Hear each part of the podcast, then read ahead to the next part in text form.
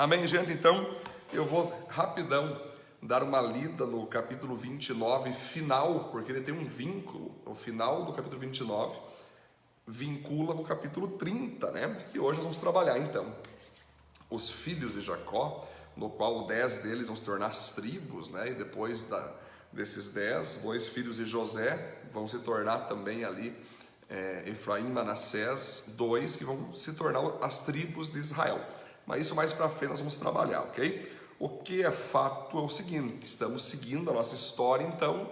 Jacó casa então com Raquel, a sua amada, mas ele também ainda está com Leia, né? Lembrando que naquela época existia essa liberdade, essa tolerância da parte de Deus, que não existia ainda a lei de Moisés para ter mais uma mulher e tudo mais, né? Porém, Jacó amava Raquel e não Leia, né? Então era nítido que Deus percebeu que Jacó quase que rejeitava Leia, né? Quase que tipo assim, o amor dele era tão grande por Raquel que ele tinha uma certa rejeição a Leia e não era o mesmo amor, né? Evidente que era isso que acontecia. Então Deus vai mostrar ali que ele, mais uma vez, ele ama e abençoa pessoas que são rejeitadas. E nós vamos ver aqui, gente, ó, os filhos de Jacó, olha só. Quando o Senhor Deus viu que Jacó desprezava Leia, olha só, fez com que ela pudesse ter filhos, mas Raquel, a sua amada, não podia ter filhos. Leia ficou grávida e deu à luz um filho e pôs nele o nome de Ruben. Então, ela vai dizer: O Senhor viu que estava triste, mas agora meu marido vai me amar, né? Então, ela pôde dar o filho. Primeiro o filho de Jacó foi Leia que deu. Depois ela ficou grávida de novo e teve Simeão. Olha só. O Senhor viu que era desprezado e me deu mais um filho. Leia engravidou de novo e teve mais um filho que gente chamou de Levi. Agora meu marido ficará mais unido comigo ainda, pois já, já lhe dei três filhos. Leia ficou grávida mais uma vez, teve outro filho, e a esse deu o nome de Judá. Dessa vez louvarei o Senhor. Depois disso não teve mais filhos. Então você vai ver aqui o primeiro ponto para nós trabalhar hoje. Toda pessoa rejeitada é valorizada e abençoada por Deus. Né? Leia então acabou por ser rejeitada devido a Jacó amar mais Raquel do que ela, mas quem teve o privilégio de dar os primeiros filhos para Jacó não foi Raquel, foi Leia, né? Então você perceba que existem certas bênçãos que nós alcançamos, primeiro porque nós somos desprezados e rejeitados. Sempre eu falo assim: você está vivendo um tempo difícil na tua vida, um tempo de desprezo, de humilhação, de rejeição, desonra por parte de pessoas persevere, fique firme, que o tombo que Deus vai dar depois vai ser uma recompensa muito grande. Sim, antes das recompensas vem grandes momentos de desonras, é, antes de grandes impactos através da tua vida, vai vir grandes momentos de perseguições. Quando tudo estiver dando errado na tua vida, sem que você esteja causando, tenha certeza que algo muito poderoso aí na frente vai acontecer. Então nós vimos que Leia teve o privilégio de dar filhos então ali para Jacó, né? Não foi Raquel, né? Foi Leia, Raquel que era amada dele, mas Deus não tolera rejeições, né? Mas depois nós vamos perceber aqui, queridos, quando Raquel percebeu que não podia ter filhos, ficou com inveja da sua irmã Leia e disse ao marido: Dá-me filho, senão eu morro. Jacó ficou zangado com Raquel e disse: Você está pensando que eu sou Deus? É ele que não deixa você ter filhos. Então Raquel disse: Aqui está minha escrava Bila, tenha relações com ela. Quando ela tiver um filho, será como se fosse meu. Assim Raquel deu a Jacó sua escrava Bila, né? E ele teve relações com ela. Ela engravidou. Então Raquel disse que o menino se chamaria Dan, porque Deus foi justo com ela. Depois Bila fica grávida de novo e agora dá mais um filho que é Naphtali, né? Que significa ali é, lutei contra minha irmã e venci. Quando Leia percebeu que não ia ter mais filhos, que daí a Leia encerrou ali o tempo dela de ter filhos, nesse, nesse momento, por enquanto, ela dá sua escrava Zilpa a Jacó, né, para ser sua concubina. Então ali Zilpa, a concubina ali de Jacó e escrava de Leia, dá o filho Gade para ela, né? Ou Gade, como, como alguns dizem, né? Depois engravidou de novo a Zilpa, teve um filho chamado Azer. Depois, um dia, no tempo da colheita de trigo, Rubem foi ao campo. Ali achou uma mandrágora que as levou para Leia, a sua mãe. Quando Raquel viu isso, disse a Leia: Por favor, me dê algumas das mandrágoras que o seu filho trouxe. Leia respondeu: Será que você acha que vai tomar meu marido de mim? Você já tomou ele de mim e agora você vai querer também tomar as mandrágoras que o meu filho me deu? Aí Raquel disse: Vamos fazer uma troca. Você me dá as mandrágoras e eu deito com, e eu deixo você dormir com Jacó essa noite. De tardinha, quando Jacó chegou do campo, Leia foi encontrar-se com ele e disse: Essa noite você vai dormir comigo, porque eu paguei para isso com as mandrágoras que meu filho achou. Naquela noite, Jacó teve relações com ela. Deus ouviu a oração de Leia. Então ela volta a ficar grávida e dá um quinto filho chamado Issacar para Jacó. Né? Então Leia engravida pela sexta vez e dá de novo outro filho chamado Zebulon. Por último, Leia teve uma filha com Jacó, no qual deu o nome de Dina. Então Deus lembrou de Raquel, porque ela comeu as mandrágoras, já vamos trabalhar sobre isso ele ouviu a sua oração e fez com que ela pudesse ter filhos. Ela engravidou e deu à luz um filho chamado de José. Olha só que é o famoso lá José no Egito.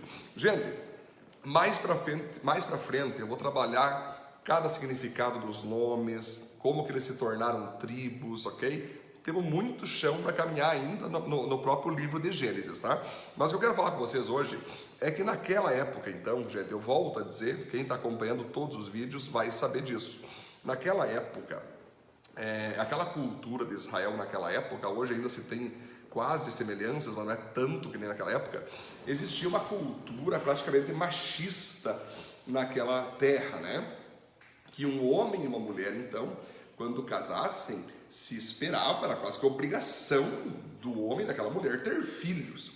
E aquela mulher tinha que dar filho homens, é, se possível, para que a descendência do marido seguisse, se perpetuasse. Por quê? Quando um homem casa com uma mulher, a mulher deixa de, ter o seu sobrenome e o sobrenome do homem vai naquela mulher, que passa para o filho e assim vai perpetuando, seguindo a descendência do marido, do pai, né, daquele filho que casou, e por ser homem, então, né, vem aquele outro filho homem e segue o sobrenome do homem, do pai, né, do vô, né, do pai, do filho e vai indo. Agora, se a mulher tem uma filha, então, se aquela filha for casar com outro homem, né, ela vai acabar por carregar o sobrenome daquela família que não é do pai dela. Então você veja que ela vai acabar dando descendência para aquele outro homem, né?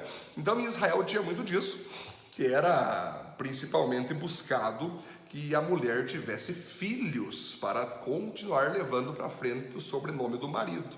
Quando tinha filha, era uma coisa complicada. Bah, tu teve filha, logo ela vai casar e vai levar o sobrenome de outra pessoa para frente, né? Tinha toda aquela maracutaia, não, então vamos botar ela casar com um sobrinho meu, com um primo meu, enfim, para manter o sobrenome, mas de qualquer maneira não se levava para frente de modo oficial, né? Mas pior ainda do que não do que ter então naquela época uma filha e não um filho era não ter filhos, gente. Gente, era uma vergonha tão forte não ter filhos naquela época que as pessoas rejeitavam, era como se aquela mulher tivesse lepra. Aquela mulher era rejeitada, era desprezada. Como que você ainda não deu um filho ou uma filha, que seja, para o teu marido. O que você tem? Você é estéreo? Você está doente? Como assim? Porque volta a dizer, naquela época, a maior riqueza, e isso eu acho até hoje tem que ser levado e entendido por nós, naquela época, a maior riqueza de um homem não eram os seus bens, não eram os seus bens materiais, seu dinheiro, sua prosperidade, era quantos filhos aquele homem tinha. Sinônimo de riqueza para um judeu era filhos. Quanto mais filhos aquele homem tinha, aquele homem, aquela mulher tinha, mais próspero ele era visto pela sociedade. Por quê? Porque aqueles homens cresciam, viravam empresários, viravam ali fazendeiros, viravam líderes, né? E se crescia, fazia uma empresa, virava uma empresa. O pai, a mãe e os filhos, né? Então você não ter filho naquela época era muito vergonhoso. E por isso que Raquel, a amada de Jacó, não podia ter filho, e ela fala assim para para Jacó: Jacó, dá-me filho, senão eu morro. Senão eu vou morrer, eu preciso que você me dê filhos. Jacó deixou claro: eu não tenho poder para fazer você ter filhos, só Deus pode fazer. Não tenho culpa de você ser estéril. Você tem que buscar a Deus, vamos buscar a Deus junto, que Deus pode fazer algo, né? E aqui, gente, é interessante: dá-me filho, senão eu morro. É a mesma coisa no mundo espiritual. Dá-me discípulo, Senhor Jesus, senão a minha vida espiritual vai morrer. Você sabia que existe uma forma de você manter-se vivo na fé cristã? E essa melhor forma é você criar novas vidas para a fé cristã. Quando você ganha uma pessoa para Jesus, você mesmo é incendiado. Quando você cuida de uma pessoa e discipula ela, você mesma é, é abençoada, é edificado. Então, sim, a nossa fé não pode ser somente pessoal, individual, onde eu leio a Bíblia, faço minha oração, vou para a igreja, vou para o trabalho, vou, é casa, trabalho, igreja, casa, trabalho, igreja, mas eu não tenho nenhum discípulo, eu não ganho ninguém para Jesus isso vai fazer com que eu perca pouco a pouco a minha fé. A melhor maneira de eu me manter firme com Cristo é fazendo outras pessoas ficando firme com Ele, ou seja, gerar filhos espirituais, gerar filhos na fé, gerar discípulos. É assim que funciona. Se você não gerar discípulo, você vai deixar um dia de ser um porque é nossa essência essa questão da fertilidade espiritual, é nossa essência ir por todo mundo e fazer discípulos. Vão por toda a terra e multipliquem-se. Então você tem que pensar como está a tua vida espiritual, no sentido gerar vidas, trazer pessoas para Jesus, trazer pessoas para a igreja, falar de Cristo na sua empresa. Como é que está isso? Quantos discípulos você tem? Quantas pessoas você está cuidando? Quantas pessoas você está trazendo? Se você não fazer isso, vai acontecer como Raquel: dê-me filho, senão morro, Senhor. E é assim que funciona. Um cristão que não gera filho é um cristão morto. Fé sem obras é morta. Cristão sem filhos é morto. Então você tem que pensar o que você deve fazer aí para ter filhos, para ter discípulos, para ter pessoas que você fala de Jesus, né? E aí nós vamos perceber que no desespero ali de Raquel, ela acabou por saber que um dos filhos de Leia colheu mandrágoras ali na, na mata, né? E existia então uma, uma, uma fala ali, não vou dizer uma lenda, mas existia uma cultura, existia ali uma crença, né? Não era lenda, porque de fato aconteceu, era uma crença que essa mandrágora era algo que poderia tra é, trazer fertilidade para a mulher. Porque se você analisar a mandrágora, é uma raiz que se você olhar, eu peço você ver no Google, ok? Eu tenho até na minha página do meu Facebook lá um estudo sobre isso, com essa imagem da mandrágora. Mas a mandrágora, ela parece um bebê, ela parece um ser humano. Então existia uma fé que comer daquilo poderia fazer a pessoa, é, a mulher, né, gerar um filho, porque aquilo entrando poderia no ventre se tornar ali um, um, um filho ou uma filha, né?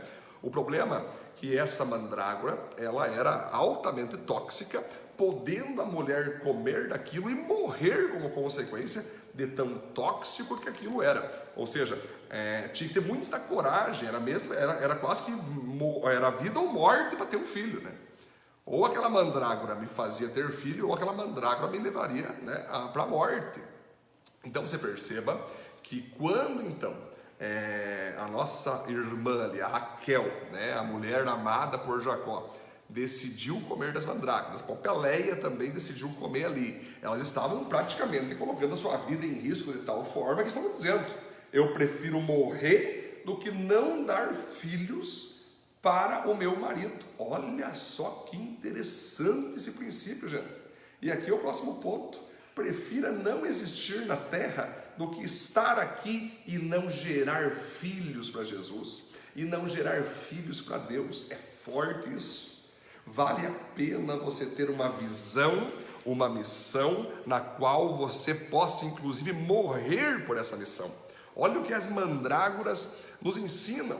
As perseguições vão vir, as batalhas vão vir, o risco de morte cada vez fica mais evidente por nós sermos cristãos, por nós pregarmos o Evangelho, cada vez fica maior, mas o que reproduz a nossa ação, a nossa busca, a nossa liderança, a nossa pregação, que é filhos, vale a pena nós arriscarmos, vale a pena todo o risco para nós gerarmos filhos, porque de nada adianta, como o Senhor Jesus Cristo disse certa vez Aqueles que viverem a sua vida aqui para ganharem a sua vida vão perder ela.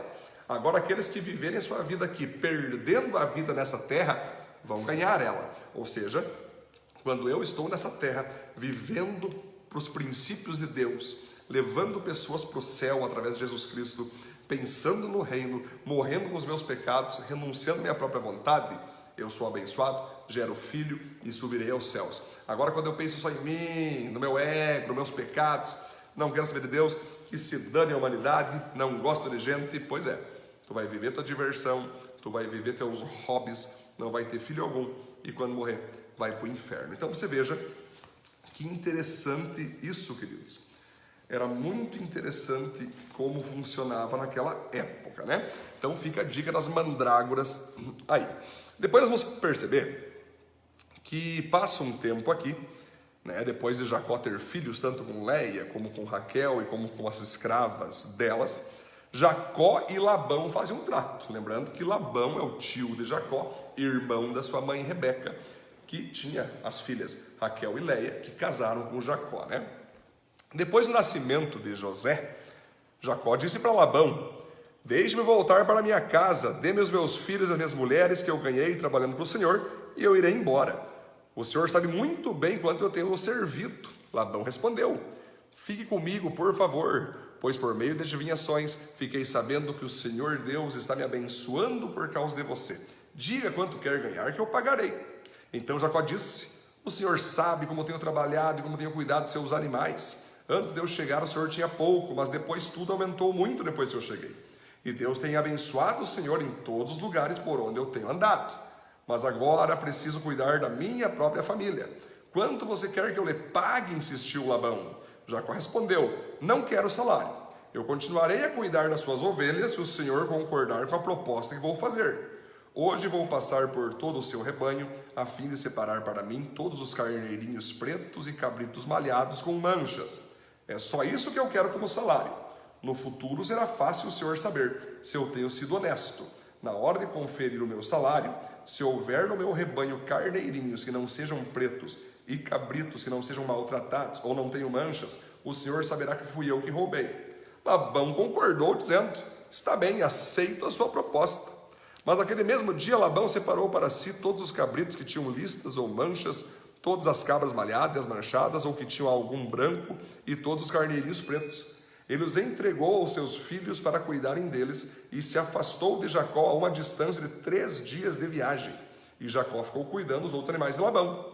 Então, olha só, gente, olha só o que vai acontecer agora. Então Jacó pegou galhos verdes de choupo, de amendoeira e de plátano e descascou-os, fazendo aparecer listas brancas. Ele pôs esses galhos na frente dos animais, nos bebedouros onde iam beber. Ele fez isso porque eles cruzavam quando iam beber, né? tinha uma relação sexual dos animais ali, né? E como cruzavam diante dos galhos, as ovelhas davam crias listadas com manchas e malhadas. Jacó separou as ovelhas dos bodes e fez com que olhassem na direção dos animais listados e dos animais pretos do rebanho de Labão. Assim Jacó foi formando seu próprio rebanho, separando-o dos animais de Labão. Quando os animais fortes estavam cruzando, Jacó colocava os galhos das árvores na frente deles, nos bebedouros, e assim eles cruzavam perto dos galhos. Ou seja, se relacionavam ali, né, transavam ali, faziam uma relação entre os animais, né? Mas na frente dos animais fracos, Jacó não punha os galhos. Por isso, os animais fracos ficavam para Labão e os mais fortes ficavam para Jacó. Desse modo, ele ficou muito rico e chegou a ter muitas ovelhas e cabras, escravos, escravas, camelos e jumentos. Olha só, gente. Para nós entender o que, que está acontecendo aqui, gente. Tanto Jacó, né, como Labão já estavam podres de ricos. Só que a verdade é que Jacó era um funcionário de Labão. Tudo que Jacó conseguia na vida era por causa de Labão. As ovelhas eram de Labão, o gado era de Labão, e Jacó tirava ali um salário para ele, né? Mas chegou o tempo, como sempre vai chegar um tempo na nossa vida, que Deus decidiu que Jacó, agora, ao invés de ficar debaixo de alguém, ao invés de ficar ganhando as custas de alguém, ele mesmo deveria ser um empreendedor. Ele mesmo agora poderia ser o número um e não mais um número dois.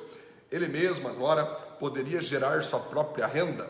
E por isso, Jacó, entendendo isso, né, pediu para Labão liberação para ir embora para ele mesmo ter seu empreendimento, para ele mesmo ter sua liderança, para ele mesmo ter seu trabalho sendo sustentado pelo próprio Deus e não mais Deus sustentando Jacó através de um homem, né?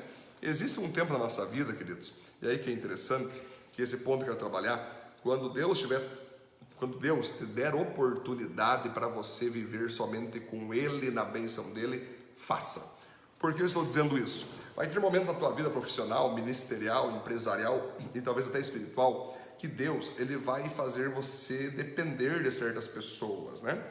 E isso é bênção. Deus vai usar pessoas para você ser abençoado. Mas vai ter um momento que Deus ele vai fazer com que você mesmo seja o teu próprio chefe, o teu próprio líder, aonde você vai ter que depender totalmente dos milagres do Senhor e da provisão de Deus. Né? E quando essa oportunidade chegar, faça e confie em Deus. Jacó, e aí entra o jogo, gente. Jacó sabia que a bênção de Deus que estava sobre o seu avô Abraão estava sobre ele e não sobre Labão. Então ele sabia que Labão estava prosperando porque ele estava ali dentro. Então Jacó queria agora ter autonomia, independência. A bênção da primogenitura estava sobre Jacó. Lembra aquela bênção que Isaac deu achando que era para Esaú? Pois é, a bênção de riqueza estava sobre ele. Deus prometeu para Jacó que ele iria abençoar Jacó onde ele fosse. Isso aconteceu. Deus prometeu agir em favor de Jacó para que ele fosse poderoso e próspero.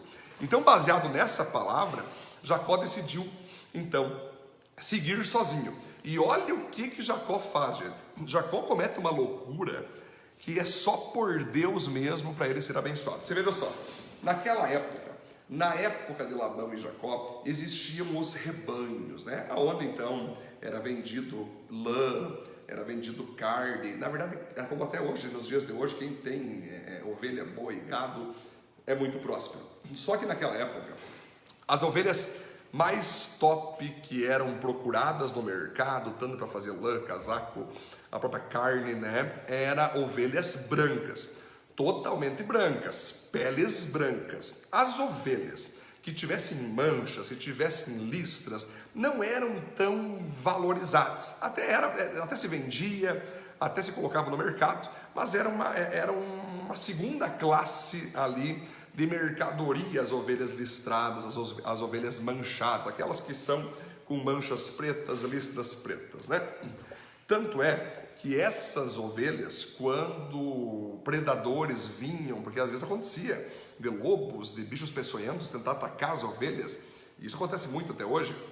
Então os pastores, se eles não estivessem vigiando, eles colocavam ao redor das brancas essas ovelhas salpicadas, manchadas, para que se um lobo viesse matasse essas ovelhas de pouco valor, segunda classe, mas ficasse as brancas é, guardadas para venda. Olha que interessante. Aí Jacó pega, e olha o que Jacó faz. Ele fala o seguinte: ei, essas ovelhas manchadas, eu quero fazer um trato com o senhor, Labão.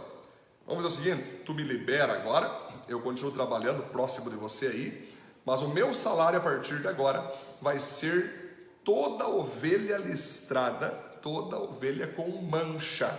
Ou seja, Labão, as brancas podem ser tua, as rejeitadas podem ser minha, e com essas rejeitadas eu irei fazer acontecer o meu negócio. Só que olha que interessante, Labão foi tão esperto, na cabeça dele ele achou que ele foi esperto, ele pensou, bom, Labão, é, ele pensou com ele, né? Bom, Jacó está viajando, ele está contando que Deus vai prosperar ele com ovelha de segunda classe. Bom, eu vou pegar as minhas brancas aqui, vou separar, e vou separar também essas listradas que eu tenho, e muitos teólogos acreditam que ficou para Jacó só ovelhas brancas. Ou seja, Labão pegou, deixou só ovelhas brancas, que no caso seria impossível ovelhas brancas cruzar, né, uma relação sexual entre as ovelhas ali, que é um cruzamento que diz, né? Como que ovelha branca com branca vai dar listrada? Isso é impossível, não existe isso. E aí Labão deu risada, Labão pegou as que tinham listradas, já para não acontecer dele multiplicar com filhotes as listradas, e deixou para Jacó somente rebanho branco. E foi longe de Jacó três dias de viagem das ovelhas dele. Ele saiu dando risada. Labão saiu rindo porque ele pensou com ele: Jacó é louco. Primeiro só tem ovelha branca, branca com branca não dá listrada. E se der, que é impossível, é desvalorizado no mercado. Então Jacó viajou, eu ganhei mais uma para cima dele. Porém, aí é que entra o jogo. Deus, quando chama alguém, quando abençoa alguém, ele opera milagres para nos fazer prosperar. Olha esse ponto. Quando Deus te chama, quando Deus te abençoa, ele opera milagres para fazer o plano dele dar certo na sua vida. O que, que acontece então, gente, que nós vamos trabalhar aqui? Jacó, então, ele pega varas que ele pega ali na natureza, que tem o nome ali de, de, de quais são as substâncias: varas de álamo, de aveleira e de castanheira. E aí, toda vez que aquelas ovelhas, então brancas, iam cruzar ali, iam beber água, iam ter a relação ali, sexual, o cruzamento entre elas, ele botava na frente delas essas varas, acreditando que se as ovelhas olhassem para aquelas varas e tivesse o cruzamento, o filhote que nascesse ia ter as marcas do reflexo daquelas varas. Olha que loucura isso, gente. Isso é uma coisa que não tem lógica alguma. Como que Jacó podia acreditar numa coisa dessas? É muito simples. Ele estava fazendo ali um ato profético de fé com Deus. Por exemplo, gente, álamo. Essas varas de álamo significam crescimento. Uma planta da África, essa álamo. Olha só, forte e alta, chegando a 30 metros de altura. Jacó usava essa planta para profetizar que o seu rebanho seria grandemente numeroso. Depois ele usou outras ali outras varas de aveleira que aparece do nada. A aveleira é originária da América do Norte, Ásia Menor, e sua característica é crescer do nada e sem ajuda alguma a não ser do próprio Deus. Jacó estava mostrando com isso que sem ajuda humana e sem uma lógica, as ovelhas salpicadas iriam surgir do nada pelo poder de Deus. Jacó então estava fazendo um ato profético ali pela fé, acreditando que daquelas duas ovelhas brancas se relacionando, se cruzando, sairia filhotes listrados, manchados, né? E finalmente a vara de castanheira, que significa força. A castanheira é uma árvore que vem de uma espécie que possui 1 a 2 metros de diâmetro, 50 metros de altura, originária da Península Ibérica. Conhecido por sua grandeza e força, Jacó estava anunciando e profetizando que seu rebanho seria forte para gerar, forte para lutar e forte para se desenvolver, não acontecendo nenhum caso de aborto espontâneo de suas ovelhas ou fraqueza em sua movimentação. Olha o que o cara faz, gente. Jacó então está mostrando que aquelas varas, pegando algo ali no mundo material, como ato profético, que ele estava crendo que a bênção de Deus estava sobre ele e Deus iria fazer então que a sua prosperidade aconteceria de um milagre. Ovelha branca com branca cruzando, nascendo filhotes listrados e manchados em sua lã. E assim aconteceu, ele teve milhares, milhares de, de rebanhos, de ovelhas, todas listradas, manchadas, e ele prosperou mil vezes mais que Labão, porque aí ele usou todos esses recursos, mesmo sendo uma, uma pele de segunda classe, um, ali um, um pelo de segunda classe, ainda era vendido no mercado. Então Deus triplicou, quadruplicou, fez mil vezes mais rebanho e ele conseguiu vender com uma segunda classe o pouco de ovelhas que Labão tinha na primeira classe. Ele prosperou. Olha que louco isso, gente. Como nós podemos ver que Deus é maravilhoso nessa parte de operar um milagre através da oração de Jacó, através de um ato profético. Eu sempre falo que ato profético é a capacidade de você fazer algo no mundo natural que vai atrair o espiritual para no futuro você ver o que você fez acontecendo na tua vida. Eu tenho no meu canal do YouTube o que é ato profético. Pode procurar no meu canal do YouTube, Edson Stirber, você vai ver lá. Eu explico com detalhes máximos como fazer o que é ato profético e porque é abençoador fazer um ato profético, né? E aí, gente, para nós finalizar, que o profético de tudo isso, olha só, é saber que nessa história toda era usado geralmente as ovelhas listradas e com manchas, né, para ficar em frente às ovelhas brancas, como eu falei, para que caso um animal peçonhento apareça, mate elas, né? Resumindo, essas ovelhas listradas e manchadas somos você e eu, é a humanidade que antes de conhecer a Deus, sempre é colocada por Satanás para sofrer. Satanás nos coloca para sofrer, para receber tragédia, para receber pecado, para receber sofrimento. Nós estamos ali marcados pelo diabo, pelo pecado, né? Ali somos nós, é, antes de nós conhecer a Cristo Jesus, né? Aí nós vamos perceber, queridos, que é necessário que um pastor proteja as suas ovelhas. É necessário que um pastor proteja as suas ovelhas. Olha só que interessante, gente. Vamos trabalhar aqui, ó. Era necessário então um pastor presente e protetor para não deixar os animais peçonhentos matar as ovelhas que estavam na frente ali, que eram listradas. Jacó é um símbolo de Deus. Olha só, Labão é um símbolo de Satanás, ou seja, Jacó é o símbolo de Deus, que é proteger as ovelhas. Labão é um símbolo de Satanás, que quer que as ovelhas morram atacadas por tempestades, por pecados. Olha só. E os galhos para qual as ovelhas olhavam e recebiam aquelas novas marcas de, de proteção, de frutificação, de fertilidade, essas varas que eu acabei de mostrar a vocês, simboliza a pessoa de Jesus Cristo. Olha só, que remove de nós as marcas e sinais do pecado e nos coloca marcas novas causadas pela fé, santidade e obediência a Deus. O rebanho que Satanás exclui e maltrata, agora é o rebanho que pertence a Jesus Cristo, que se chama igreja, ele nos salva, nos protege, nos anima e nos prioriza. Para o diabo e para o mundo não valemos nada, para Deus valemos tudo, olha só, mas para Deus nós valemos tudo. Tanto que ele enviou o seu próprio filho Jesus para nos salvar. Esse rebanho que traz glória para Deus, que traz alegria para Deus, esse rebanho que agora não é mais manchado pelo pecado e nem listrado pelo pecado, mas é manchado pelo sangue de Jesus, mas é listrado pelas marcas da fé cristã, das experiências de Cristo.